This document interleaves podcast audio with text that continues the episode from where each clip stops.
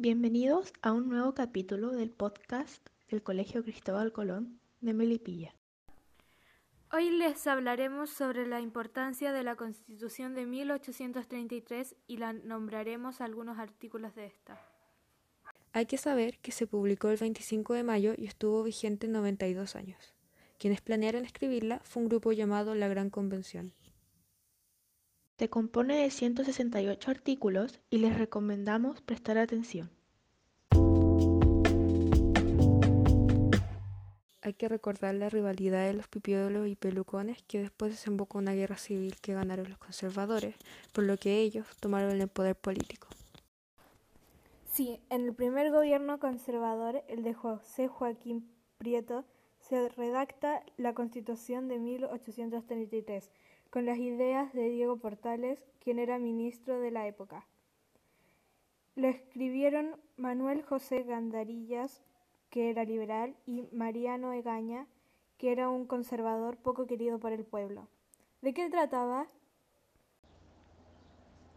En el lugar ejecutivo, los presidentes tenían facultades surreales y eran muy poderosos. De hecho, muchos críticos decían que querían traer la monarquía de vuelta, dándole tanto poder a una sola persona. Los presidentes gobernaban durante cinco años y podían reelegirse de inmediato, además de que la gente que votaba debía tener mucho dinero y terrenos, haciendo eso una votación censitaria e injusta para las personas de clase media y sobre todo baja, que eran la mayoría. Además, el poder legislativo estaba debilitado en comparación al presidente y una persona podía tener varios cargos, cerrando mucho el círculo de gente que gobernaba el país. Ellos aprobaban leyes periódicas. ¿Y qué significa eso? Que el presidente cada cierto tiempo proponía aprobarlas de nuevo o quitarlas. Ah, ok. ¿Y qué pasa con la iglesia? ¿También está debilitada? Mm, no. Incluso el catolicismo fue declarada la religión oficial y se unió con el Estado por medio del derecho de patronato. ¿De qué trataba? Las autoridades laicas podían intervenir en asuntos de la Iglesia. Por lo menos pudieron definir los límites de las fronteras, pero un régimen totalmente conservador no parecía lo más justo. Digo, era un extremo. Es que Portales era muy extremo con su idea. Lo que lo hizo aún más estricto y flexible fue que con tantas constituciones fallidas por detrás, él estaba convencido de que a su manera, con una autoridad fuerte y duradera, el país volvería al orden.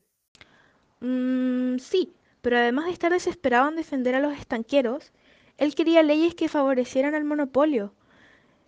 En sí, él se escondía detrás de sus ideologías para tener más capital, sin importar el medio.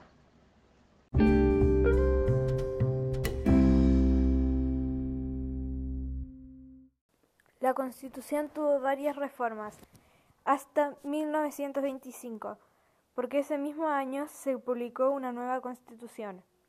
Las reformas que tuvo eran gracias a que desde la época de 1860 predominaron los gobiernos liberales y por ende las reformas también eran liberales. Por ejemplo, en 1865, donde se promueve una ley que da relativa libertad de religiones. Por estos cambios graduales, la Constitución se adaptó a sus tiempos y por ello varía dependiendo el contexto histórico. O una ley de 1888, donde el voto censitario se cambia a uno universal y masculino. Ahora, gracias por haber prestado atención y si no, escúchelo un par de veces más. Gracias. Hasta el próximo capítulo.